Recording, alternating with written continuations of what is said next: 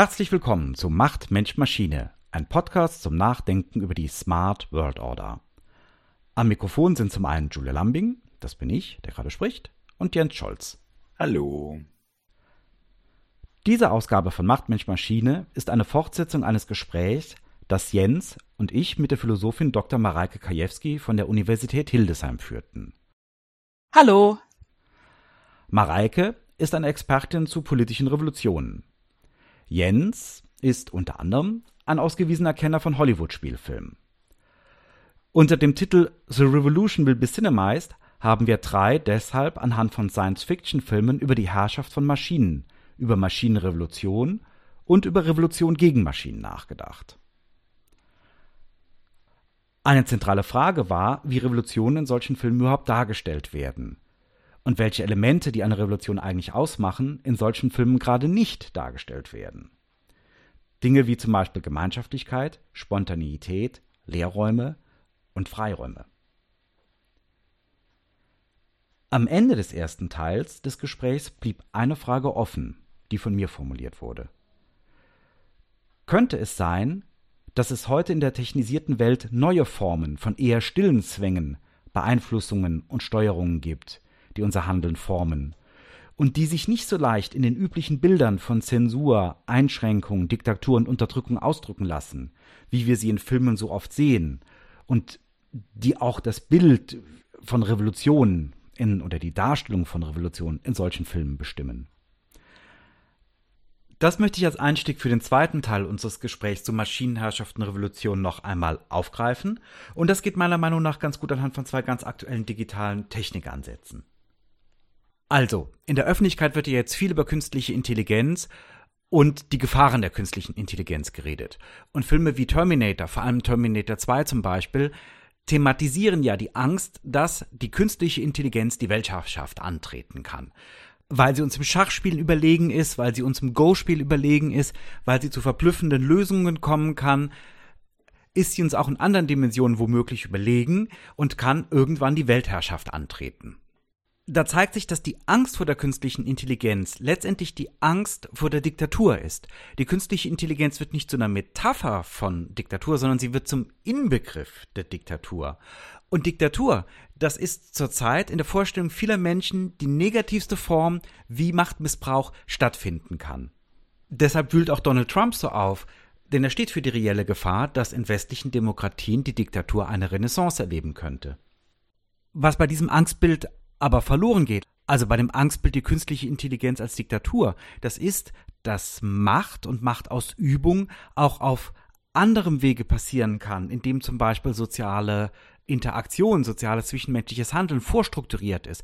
Und auch da könnte man eine digitale Technik nennen, die als Beispiel dient für die Dimensionen, die da möglich sind. Das ist der Grund, warum Blockchain-Technik so interessant ist. Besser gesagt, nicht Blockchain-Technik an sich, sondern Smart Contract Systeme und andere soziale Automatisierungstechniken, die zum Beispiel auf Smart Contract Systemen beziehungsweise dann auf Blockchain Technik aufbauen. Denn damit lassen sich Menschen ganz komplex in ihrem zwischenmenschlichen Handeln in Bahnen bringen. Sie lassen sich in ihrem Leben strukturieren. Und das lässt sich gar nicht fassen in Begriffen wie Diktatur das meine ich, wenn es um neue Formen von Bahnungen oder Zwängen oder etwas in der Art geht. Also digitale Infrastruktursysteme, in denen soziale Interaktionen, zwischenmenschliches Handeln bereits automatisiert ist. Denn solche Interaktionssysteme können nach sehr unterschiedlichen Vorstellungen, nach sehr unterschiedlichen Idealen strukturiert sein. Da können sich sehr unterschiedliche gesellschaftliche Normen ausdrücken, wie Menschen gefälligst oder auch nur idealerweise miteinander umgehen sollten. Das sind viel subtilere Formen der Machtausübung als die Diktatur. Und da geht es um viel subtilere Strukturierungen unserer Interaktionen und unserer Verhaltensweisen. Und das, Mareike, wäre jetzt die Frage, ob dich das, wenn wir hier über Technik, Maschinenherrschaft und Revolution, Maschinenrevolution reden, ebenfalls interessiert. Das, was ich hier als Spannungsverhältnis skizziert habe, auf der einen Seite von künstlicher Intelligenz und auf der anderen Seite von Automatisierungssystemen. Ähm, also erstmal interessant, dass wir überhaupt so einer künstlichen Intelligenz, das sind ja auch immer noch Systeme, die wir selber programmiert haben, dass wir der auch immer so eine ungeheure Kraft und so eine ungeheure Macht irgendwie anfangen zuzuschreiben. Vielleicht auch, weil wir sie nicht durchschauen, wahrscheinlich, weil wir das nicht verstehen, weil wir eben nicht alle programmieren können und nicht alle wissen, wie diese Systeme genau äh, funktionieren. Das wäre so eine Frage. Was du auch gesagt hast, ist, warum hat das mehr Macht, was vermeintlich etwas schneller kann als wir? Was sind unsere Maßstäbe für etwas Gutes?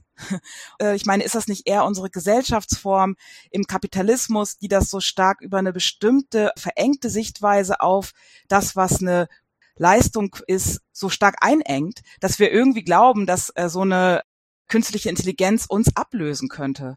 Also das finde ich auch einmal so ein äh, ganz großes Problem, wie, wie unsere Wertmaßstäbe da eigentlich schon sind, so dass wir überhaupt dahin kommen, das glauben zu können.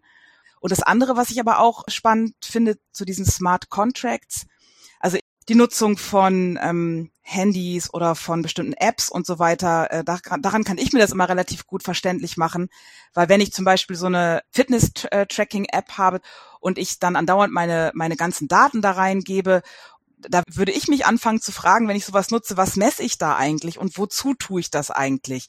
Und warum will ich eigentlich unbedingt einer bestimmten Norm entsprechen, die ich aber eigentlich erst schaffe, dadurch, dass ich meine Daten in dieses Gerät reingebe, weil dadurch überhaupt erst eine Form von Messbarkeit entsteht, von Datenmaterial angesammelt wird, was dann eine vermeintliche, so machen das andere auch, und daran messe ich mich dann erst entstehen lässt. Also diese Mechanismen, ähm, wie eigentlich bestimmte Apps, bestimmte Nutzung von Technik mich selber eigentlich erst in ein Verhältnis bringt, mich irgendwie an irgendeiner Norm zu orientieren, die, die ich aber eigentlich erst hervorbringe, weil ich diese Technik benutze.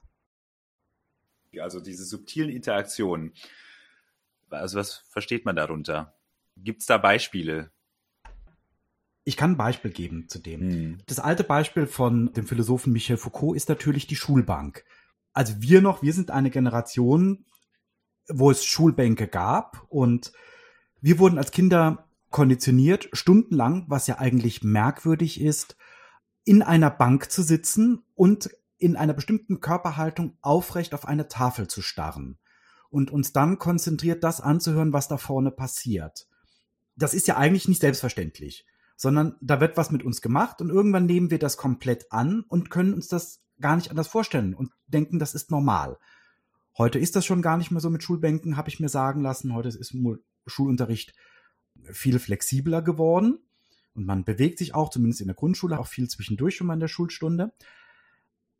Eine andere Form von Konditionierung könnte man sagen, die mit technischen Strukturen einhergeht, ist Facebook. Und wenn wir zum Beispiel so eine Plattform wie Facebook nutzen und wir wollen Zustimmung ausdrücken oder wir wollen eine stille Form von Kommentar abgeben, dann können wir den Like-Button drücken. Der Like-Button aber bei einem Kommentar oder bei einem Beitrag sagt nur, finde ich gut oder finde ich nicht gut. Jetzt kann ich noch ein paar Smileys machen. Ich kann aber zum Beispiel nicht durch die technische Infrastruktur besonders kompromisshaftes Verhalten auszeichnen. Ich kann zum Beispiel keine Bewertungen geben, die Diskussionen von vornherein in den Kompromiss führen. Das gibt uns die technische Infrastruktur nicht vor. An sowas habe ich gedacht, wenn es darum geht, wie uns durch technische Infrastrukturen subtile Interaktionsformen nahegelegt werden. Und dann können wir uns die gar nicht mehr anders vorstellen. Hm. Da würde ich jetzt gerne einen Rekurs machen zu dem, was Mareike nämlich mal gesagt hat, wo wir noch über die Matrix gesprochen hatten. Nämlich, dass es ja ganz oft so ist, dass es nur sehr wenige Wahlmöglichkeiten gibt weil ich beschäftige mich ja auch mit User Experience und so weiter und mit, mit, mit Usability und so weiter. Und eine der größten Probleme ist, dass ähm, man natürlich ganz viele Wahlmöglichkeiten einbauen kann, aber es, es gibt halt immer noch wahnsinnig viele, die man vergisst oder die man nicht drin hat oder die man, die man weglässt, um da auf Julius Beispiel dann zurückzukommen. Man möchte jetzt da einfach so viele möglich Wahlmöglichkeit erzeugen was eine Bewertung angeht, aber dann hat man am Ende eine Bewertung und eben keine Diskussion. Ja, aber, und das ist aber genau das, was meiner Meinung nach in der Matrix gut rüberkommt. Genau das kommt ja ganz gut rüber. Es geht immer nur um entweder oder. Der Architekt hat immer nur ganz oder gar nicht.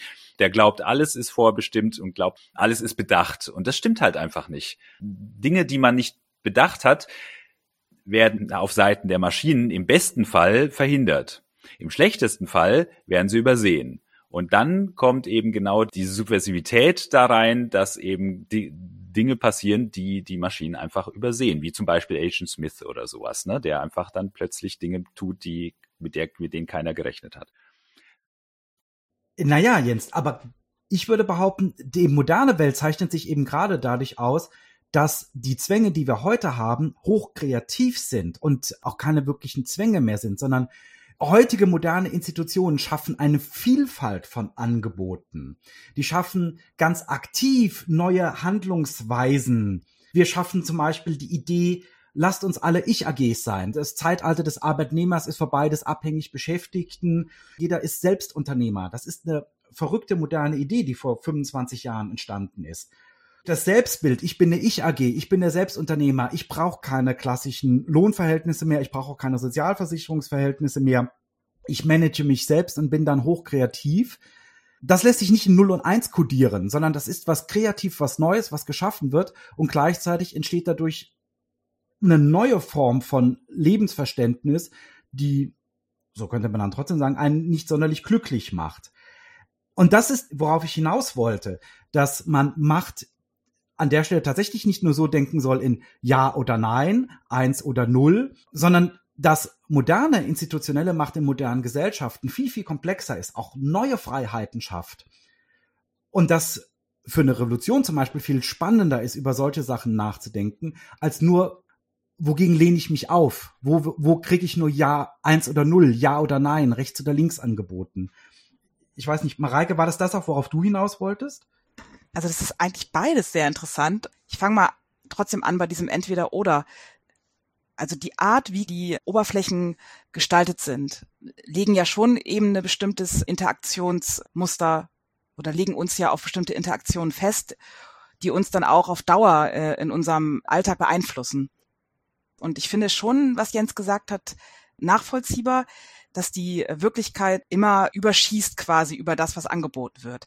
Also dass sie immer mehr ist und dass man sie eben nicht kontrollieren kann. Und trotzdem kann man natürlich das so sehen, dass diese ähm, Oberflächen der Versuch sind, genau das so zu regulieren und auf bestimmte ja, nein, finde ich gut, finde ich nicht so gut und vielleicht noch irgendwas Drittes zu reduzieren. Und dass es auf Dauer natürlich schon so ist, dass diese Sachen uns auch prägen. Also die Art, wie dann auf Dauer äh, Sachen meinetwegen im Internet kommentiert werden, dieses, dass man sich in so einen Aufregungsmodus äh, versetzen muss und dort immer seine, seine Aufregungszustand da so wiedergibt, das kann natürlich schon auch so politische Meinungsbildung auf Dauer beeinflussen, weil man gar nicht mehr ein Gespür dafür hat, wie komplex eigentlich Sachen wirklich sind, ja.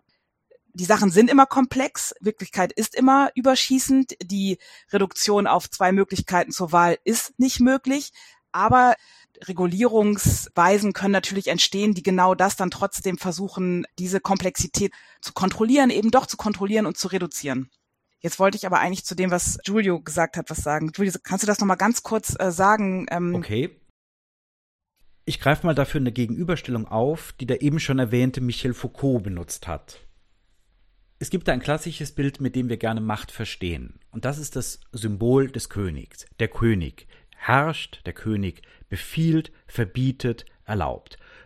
So stellen wir uns traditionellerweise gerne Macht vor, als König. Diese Macht ist eigentlich ein bisschen dumm, die kennt eigentlich nur zwei Arten. Verbot und Erlaubnis, Zensur oder freie Rede, Null oder Eins, entweder oder, Unterdrückung oder in Ruhe lassen. Dagegen setzt Michel Foucault eine moderne Form von Macht, die sich durch die komplexe Entwicklung von Institutionen eben entwickelt hat, bei der Institutionen eben nicht nur verbieten und erlauben, sondern unter Umständen sogar ganz neue Freiräume schaffen, weil sie damit erst richtig das System zum Laufen bringen. Also indem sie zum Beispiel die Krankenhäuser reformieren oder die Gefängnisse reformieren und in den Gefängnissen dafür sorgen, dass man nicht einfach weggesperrt wird, wenn man Verbrecher ist, sondern dass man geformt wird, um wieder in die Gesellschaft eingegliedert zu werden, damit die Gesellschaft besser funktioniert. Oder man regt Wissenschaften an, um Arbeiter dazu zu bekommen, dass sie viel effektiver, aber auch viel freudvoller und viel gesünder in den Werkstätten arbeiten. All das lässt sich nicht mehr in 0 und 1 beschreiben, in Verbot und Zensur, sondern schafft etwas Kreatives Neues, werden neue Wissenschaften erfunden, neue Pädagogiktechniken und so weiter und so fort. Moderne Techniken sind eher Teil von dem, dass sie ganz kreativ neue Formen in die Welt setzen, in denen wir interagieren können. Und natürlich spielen dann Kapitalinteresse eine Rolle, also Wirtschaftsinteressen können eine Rolle spielen, politische Interessen, wie man sich am besten verhalten soll, vielleicht auch ein ideologisches Verständnis, wie Sexualität besser aussehen soll oder nicht aussehen soll oder was den Konsum mehr anregt, den Wirtschaftskreislauf vorantreibt oder auch Gewalttaten verhindert, etc. Darauf wollte ich hinaus. Kannst du damit was anfangen? Ja, dieses Bild von Foucault, dass die Macht äh, jetzt eben ja relational ist und in die Verhältnisse so, so übergeht, dass das Individuum gegen das Individuum steht und es eben nicht mehr so eine Herrschaft gibt, die da drüber steht, eine Herrschaft des Königs, sondern eben Subjekt gegenüber Subjekt steht und die Macht sich da so aufteilt. Wobei man sich natürlich immer auch fragen muss, wie genau sind die Machtverhältnisse. Auch bei Foucault würde ich sagen, dass man durchaus auch mit ihm heute Machtakkumulationen diagnostizieren kann, die, die so ein äh, relationales oder smoothes Verhältnis von Macht, wie du es beschrieben hast, noch lange nicht so ist. So, dass, dass wir eigentlich auch immer noch bestimmte Strukturen haben, die sich zu Herrschaft, die so eine Tendenz haben, Herrschaft auszubringen. Gut, aber ähm, definitiv. Genau. Aber äh, das passt ja vielleicht sogar auch ganz gut zu dem, was du gesagt hast, weil ähm, was meinte ich mit diesem äh, Fitness-Tracker? Da habe ich eigentlich auch schon an dieses Foucault-Beispiel gedacht, weil er sagt ja in Überwachen und Strafen in diesem Buch, was du vorhin erwähnt hast, dass unsere modernen Institutionen wie Schulen, Krankenhäuser und Gefängnisse, dass in denen eigentlich ein Wissen entsteht und generiert wird, wie man Menschen dazu äh, bekommt, sich an bestimmte Normen anzupassen. Und das geschieht ja auch vor allen Dingen dadurch, dass das Wissen gesammelt wird. Also über Datenmaterialien, über diese Humanwissenschaften, über die Pädagogik und über die Kriminalwissenschaft und über die Psychologie und so weiter wird ganz viel äh, Material gesammelt über Menschen. Jeder Mensch, jedes Subjekt ein Fall. Das sieht man vielleicht heute daran, dass es sehr viele Berichte immer gibt oder in jeder Schule müssen inzwischen dann irgendwelche Schriftstücke aufgesetzt werden. Wie ist die Entwicklung äh, von irgendwelchen Schülerinnen? Es muss alles überwacht werden, es muss alles irgendwie kontrolliert werden und das ganze Wissen wird immer mehr angehäuft. Dann später in irgendwelchen Tabellen wird dann normiert, was ist ein guter Entwicklungsstand, wo muss noch ein bisschen nachbehoben werden. Auf der einen Seite gibt es Orte, wo Wissen wo Datenmaterial gesammelt wird und auf der anderen Seite gibt es Orte, wo das ausgewertet wird und dann gibt es irgendwelche normierten Tabellen. Ich glaube, dass das ganz gut passt auch zu dieser Frage von wo wir uns ähm, anfangen dann auch selber zu regulieren über äußere Techniken oder äußere Technologien, indem wir ihnen eben auch ein bestimmtes Wissen über uns bereitstellen, damit sie uns helfen, uns mehr zu normieren. Also das geht auch über dieses Datenmaterial im Gefängnis, im Krankenhaus, in der Schule, da wurden wir immer noch von Personen überwacht. Ähm, das heißt, eine Person hat gesagt, so dort und dort muss noch was nachbehoben werden. Der Gefängnisinsasse braucht noch mehr Resozialisierungsberatungen und so weiter. Und jetzt ist es aber so, was passiert sozusagen jetzt äh, bei uns? Wer ähm, übernimmt eigentlich, wenn wir jetzt sozusagen zu Unternehmerinnen unserer selbst werden, was du gesagt hast, Julio, wer übernimmt dann für uns eigentlich die Überwachung? Wer, wer äh, äh, checkt dann ab, dass ich mich im Normbereich befinde, dass meine Leistung gut ist? Ich denke, dass wir Apps und so weiter nutzen, um uns zu versichern, dass bei uns alles in Ordnung ist und dass zum Beispiel meine, meine Leistung und so weiter dem entspricht, was gut und normal ist und so weiter. Aber eigentlich erst dadurch, dass ich diese Apps befüttere mit mir selber, übernehme ich sozusagen die Funktion der Überwachung, der Überwacherin und die Fun Funktion der Überwachten. Alles selber und lass mir sogar noch von einem externen Mittel helfen dabei, dem ich dann auch noch so viel Datenmaterial zur Verfügung stelle, was ja wiederum abgerufen werden kann von äh, weiteren Techniken und Programmen, die dann dadurch befüttert werden. Also wir steuern es, indem wir uns selber anfangen äh, zu überwachen und gleichzeitig die Personen sind, die überwacht werden. Und wir lassen uns beim Steuern helfen über zum Beispiel ähm, Apps oder bestimmte Computerprogramme und so weiter. Aber indem wir sie nutzen, stellen wir ihnen eigentlich das Wissen eigentlich erst zur Verfügung, also ähm, ich kann das diese App nur auf eine bestimmte Weise nutzen. Das spiegelt mir zurück, dass die Weise, wie ich die App zum Beispiel benutzen kann, eine richtige Weise ist. Das ist eine gute Weise. Aha, so muss ich mich selber also denken. Und das verändert dann mein Selbstverhältnis womöglich auch ein Stück weit.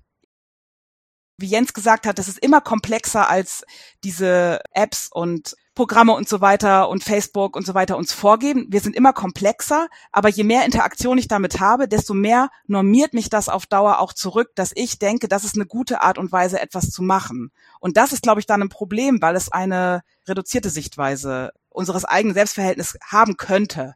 Und wir geben natürlich auch eine Menge Wissen ab über uns, eine ganze Menge Datenmaterial, womit wir dann wieder auch normierbar werden. Was interessant ist, was wir was mir gerade so dämmert, ist, da passiert ja genau das Gegenteil von dem, was zum Beispiel die Replikanten in Blade Runner wollen. Die Replikanten in Blade Runner wollen Menschen werden, die wollen mehr sein, als sie sind. Wenn wir uns aber von Apps und, und Interaktionsmöglichkeiten und so weiter sozusagen selbst normieren und selbst einschränken in den Möglichkeiten, die wir haben, dann werden wir ja immer mehr zu Replikanten ne, weil wir quasi nur noch programmierte Pfaden folgen. So wie halt Replikanten das angeblich tun, ne? also zumindest äh, behauptet in den Filmen. Ich glaube, das ist die große Angst in den modernen westlichen Gesellschaften. Die große Angst, dass wir zu Roboter werden, die wird so seit den 50er Jahren, wenn nicht sogar schon seit den 30ern mit Fritz Langs Film äh, na, wie heißt Metropolis. Der? Genau, Metropolis thematisiert. Wir Menschen laufen in Gefahr, Roboter zu werden. Und ich glaube, dahinter steckt hauptsächlich die Angst, dass wir in einer Welt leben, in der es so viele komplexe Prozesse gibt, in denen wir uns effektiv verhalten müssen, dass wir keine Freiräume mehr für spontanes, unberechenbares Verhalten haben wir müssen einfach auf, eine bestimmte Art und Weise verhalten, wenn wir einen Zug pünktlich erreichen wollen. Und wir müssen uns auf eine bestimmte Art und Weise richtig verhalten, wenn wir eine Straße überqueren, wenn wir ein Auto steuern, wenn wir Knöpfe drücken in unserem Podcast. Ich weiß nur nicht, ob die Angst real ist, weil sie eigentlich nur einhergeht mit dem, dass wir immer komplexere Kulturtechniken entwickeln, die technikabhängig sind und in einer Welt leben, die viel, viel arbeitsteiliger ist und deshalb viel mehr auf das Ineinandergreifen von Handlungen angewiesen sind. Weil ich glaube schon, dass wir gleichzeitig Technik auch immer weiter so ausbauen, dass sie resilient ist, in dem Sinne, dass sie auf unterschiedliche Handlungsweisen reagieren kann. Das ist gleichzeitig ein Ziel, dass Technik sich adaptiert. Ja, genau, aber das passiert halt dadurch, dass man sie versucht intelligent zu machen, weil man kann nicht alle Fälle einprogrammieren, also muss man sie lernen lassen und äh, selbst lernen lassen, welche Fälle es überhaupt gibt äh, und die dann lernen lassen, dafür Lösungen zu entwickeln. In dem Moment hast du quasi eine, eine KI entworfen. Deswegen fängt man ja an mit diesen ganzen Lern Lernprogrammen. Das ist die Aufgabe, die diese Programme erfüllen sollen. Und dann kommt dann die nächste Angst, nämlich die Angst davor, dass die irgendwann so intelligent werden wie wir und dann in Anführungsstrichen uns ersetzen. Wobei der Mensch sowieso so ein komisches, so ein komisches Wesen ist, dass er irgendwie ständig Angst hat, irgendwie wird er von irgendwas anderem ersetzt.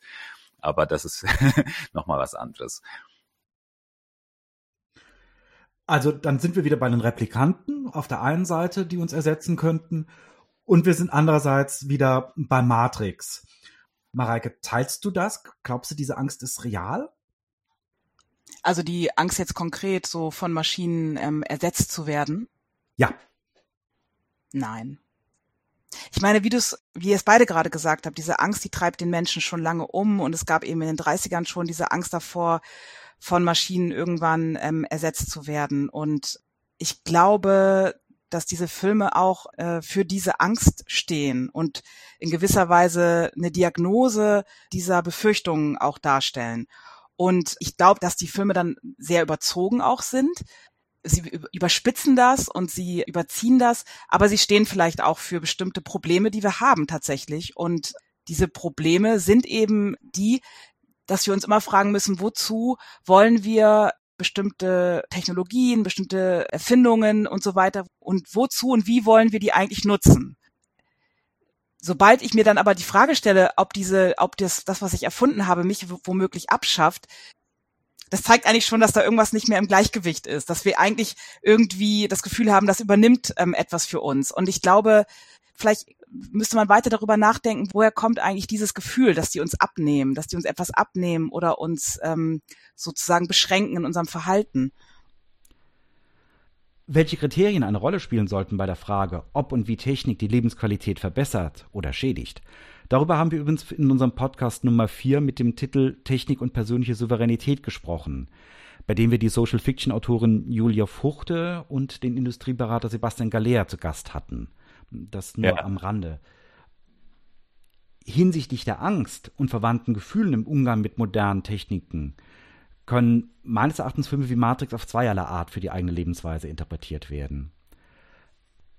Entweder wir deuten Neo als Aussteiger. Jeder und jede von uns muss entscheiden, ob er oder sie die rote Pille oder die blaue Pille nimmt, und dann wird er je nachdem individuell ein anderes Leben führen. Oder wir deuten Neo als Widerstandskämpfer, der nur durch und in Kooperation mit Morpheus, Trinity und allen anderen zu dem wird, was er wird. Sein Handeln besteht dann unter anderem darin, vereint mit anderen Mitkämpfern in den Zentralrechner der Maschinenwelt einzudringen und so den Krieg der Maschinen gegen die Menschen in Zion zu beenden. Und nebenbei erwähnt, auch in Blade Runner 2049 wird die Hauptfigur Officer K durch ein Kollektiv, also durch die Widerstandsgruppe der Replikanten, auf eine zentrale Selbsterkenntnis geführt.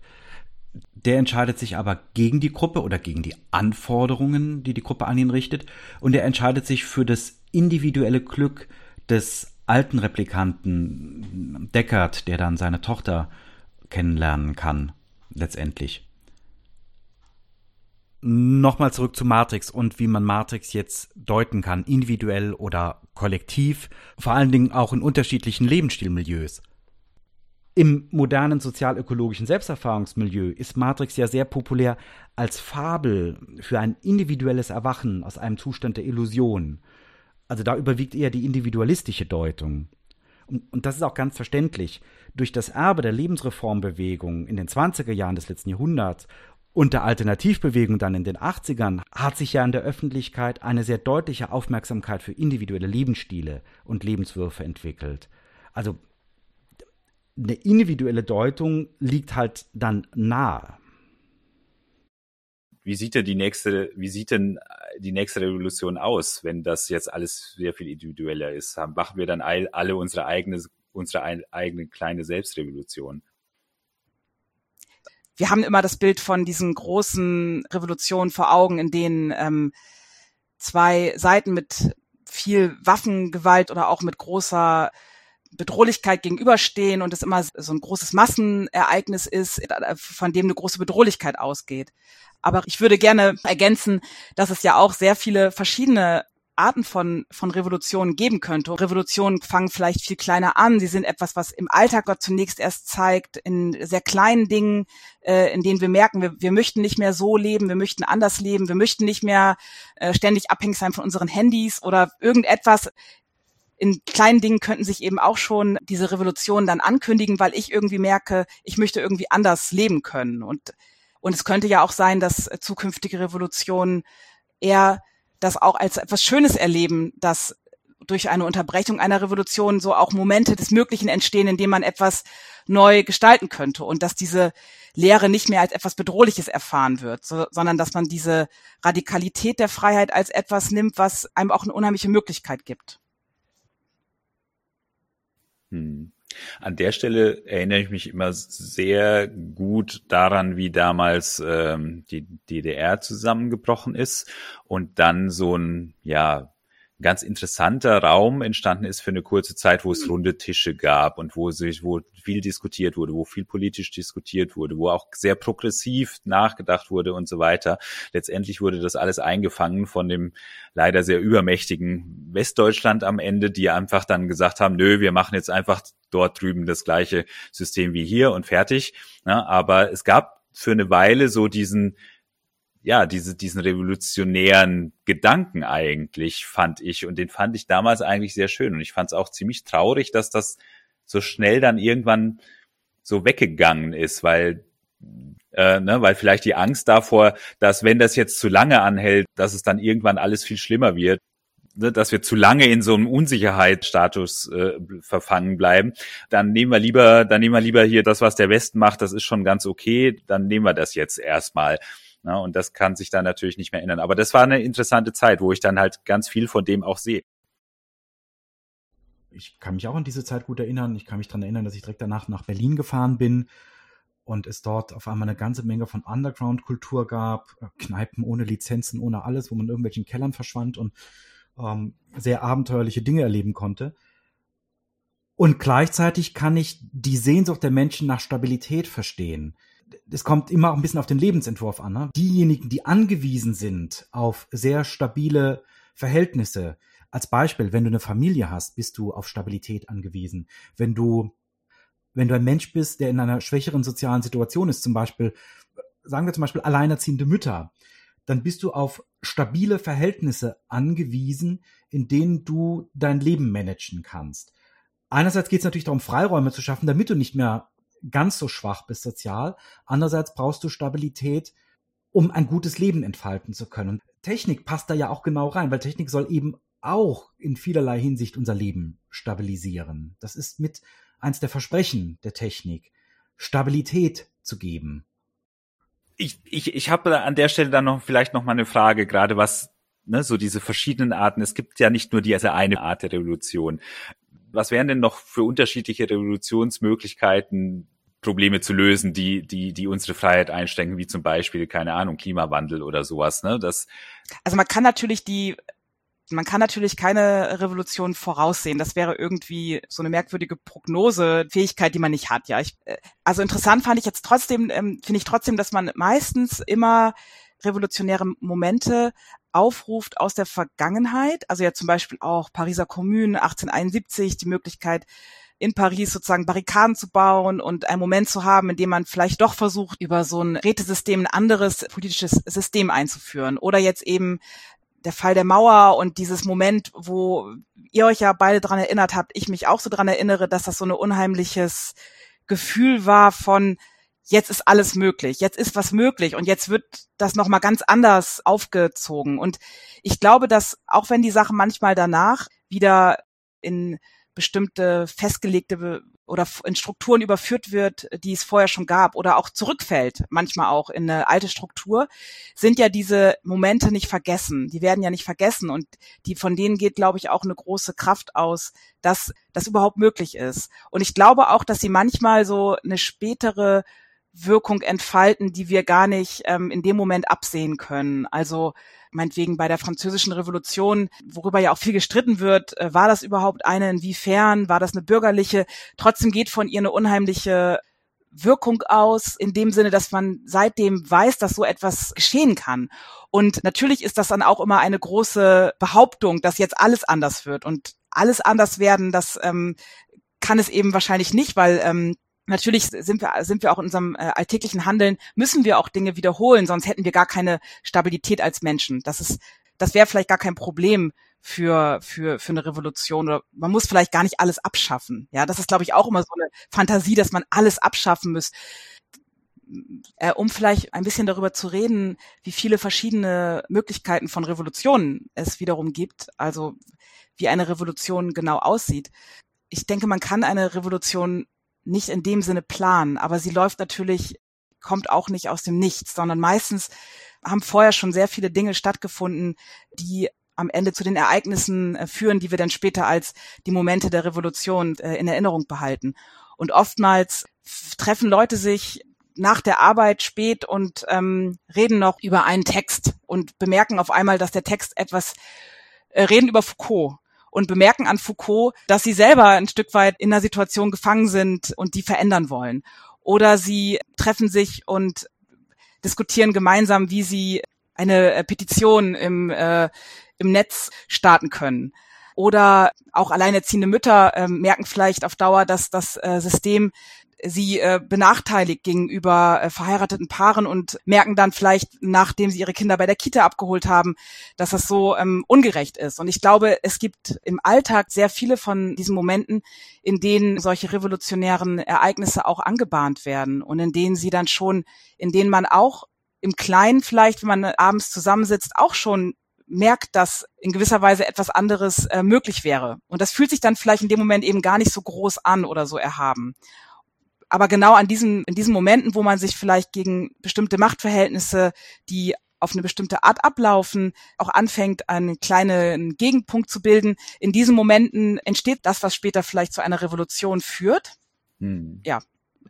Ja, und dann, ich finde schon, dass Revolutionen zwar auch immer sehr verschieden sind, aber so dieses Gefühl, dass da was passiert, dass jetzt endlich man aus einem Zustand, der irgendwie lange Zeit angehalten hat, dass das unterbrochen wird, dass was möglich wird, Freiheit und dass es auch bei vielen Menschen im Gedächtnis so sich so äh, festschreibt, dass man daran eben auch sieht, dass sie auch bestimmte Charakteristika haben, die sich vielleicht auch ähneln. Also eben mit Hannah Arendt, so dieser Neuanfang, dieser Enthusiasmus des Neuanfangs, diese Freude darüber, die Freude wieder handeln zu können, werden ja auch so Gefühle aufgerufen, für die, äh, die die Revolution begleiten mhm. und werden diese Gefühle vor allem bei den Leuten, die das mitbekommen oder die quasi dann wie ist, wie ist das, ne? also die, die das mehr oder weniger erarbeiten, ne? oder die dann ja. wirklich den, den Effort da reinstecken am Ende, ne? die halt auch wirklich die Arbeit haben, ne? und sind die dann auch so begeistert, weil ich, ich stelle mir das so ein bisschen vor, wie, wie wenn man das, was man öfter hört, wenn Popstars quasi über ihre Popstar-Karriere reden und dann halt diese zwei Jahre, in denen sie so richtig berühmt waren, eigentlich nur darüber sagen, ja, nee, ich wollte eigentlich die ganze Zeit nur schlafen. Das war einfach nur anstrengend. Ich habe keine Ahnung, was da passiert ist. Und das ist, sind aber die zwei Jahre, in denen quasi ihre, ihre Fans von ihnen so dermaßen inspiriert waren und sie am meisten Impact auf die Welt hatten, aber sie selber haben davon gar nicht viel mitgekriegt. Ich glaube schon, dass das sehr ermüdend sein kann, revolutionär zu sein ja. Oder äh, nicht revolutionär zu sein, aber äh, das mit vorzubereiten, widerständige Praktiken zu entwickeln, wie man das jetzt anders machen kann, ständig zu Protest aufzurufen. Ähm, die ganzen Occupy-Leute, die sich Wochen, Monate lang immer zum Beispiel in Frankfurt vom Schauspiel getroffen haben und da diesen Zeltplatz aufrechtzuerhalten, ich glaube, das war schon richtig viel Arbeit. Ja. Und sie konnten bis heute wahrscheinlich nicht sehen, ob das einen Effekt hatte ja, also oder, ob das äh, irgendwas mhm. gebracht hat und und trotzdem, wenn Sie heute darauf gucken und vielleicht von außen wir so als Zuschauerinnen, gab es eben doch äh, so einen Moment von oder Momente von, da hat sich was anderes entwickelt. Man kann sich daran erinnern, man kann davon berichten, darüber schreiben und Wissen gegen ein anderes Wissen schaffen. Ne? Das ist ja auch dieses, welches Wissen geben wir in die App, geben wir über Like und Dislike ab. Wir können aber auch ein anderes Wissen schaffen, was, was sich bei Occupy äh, entwickelt hat oder so. Und das können wir auch dokumentieren später, in Buch darüber schreiben oder so. Also überhaupt mhm. erstmal anders anzudenken, überhaupt erstmal anders darüber nachzudenken, darüber können wir eben auch berichten und schaffen dann ja auch ein Gegenwissen gegen ähm, bestimmtes etabliertes Wissen. Welche Rolle spielt denn Technik bei diesen Art von Ereignissen? Ja, ich glaube äh, eben eine ganz äh, wichtige, weil sie ja eben gerade diese, ähm, also bei der arabischen Revolution ja auch gerade diese ganzen Social Media Sachen ganz wichtig waren, um sich überhaupt über bestimmte Ereignisse informieren zu können. Und ich glaube, das ist auch für, für, für andere Demonstrationen ganz wichtig. Es ist ja so, dass Graswurzelaktivismus immer drunter liegt.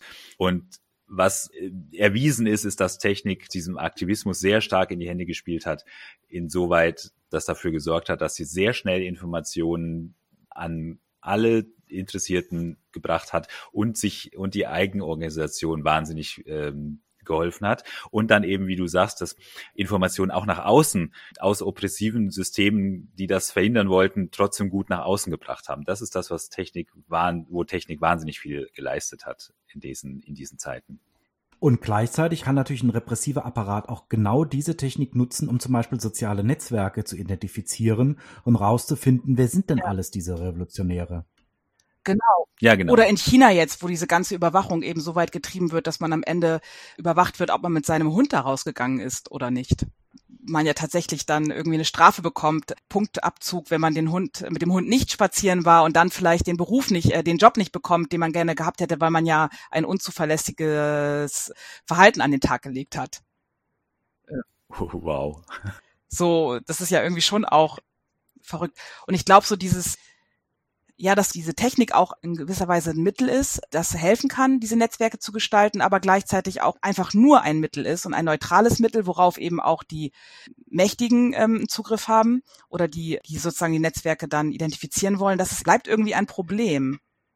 Und da frage ich mich zum Beispiel auch, inwieweit es eben eine Rolle spielt, wer das dann programmiert hat, welche Sachen ich an welcher Stelle unterschrieben habe, was für eine Daten ich auch bereit bin dann abzugeben, wo werden die Daten gespeichert. Ich glaube, das sind so Fragen, die ich mir jetzt auch weiter stellen würde, ja. Kann es überhaupt möglich sein, dass man diese Techniken auch so gestaltet, dass sie nicht so leicht überwachbar sind? Was macht sie so überwachbar im Moment oder so leicht äh, zu überwachen? Kann man das, könnte man das regulieren? Muss man das? Das sind genau dann Fragen der politischen Gestaltung, die sich an sowas dann anschließen. Und ich denke, mit dieser offenen Frage zum Thema Technik und Revolution können wir dann auch enden. Das war unser zweiter Teil des Podcasts. Ich hoffe auch diesmal, Mareike, dass es dir Spaß gemacht hat. Ja, das hat äh, sehr viel Spaß gemacht. Ja, und dann auch wieder mal ein Auf Wiederhören an unsere Zuhörerinnen und Zuhörer. Auch wieder ein Dankeschön an Jens. Äh, bitteschön. ja, auch ein Dankeschön an Julio. Und damit äh, beenden wir den Podcast heute. Danke an euch beide. Ciao, ciao.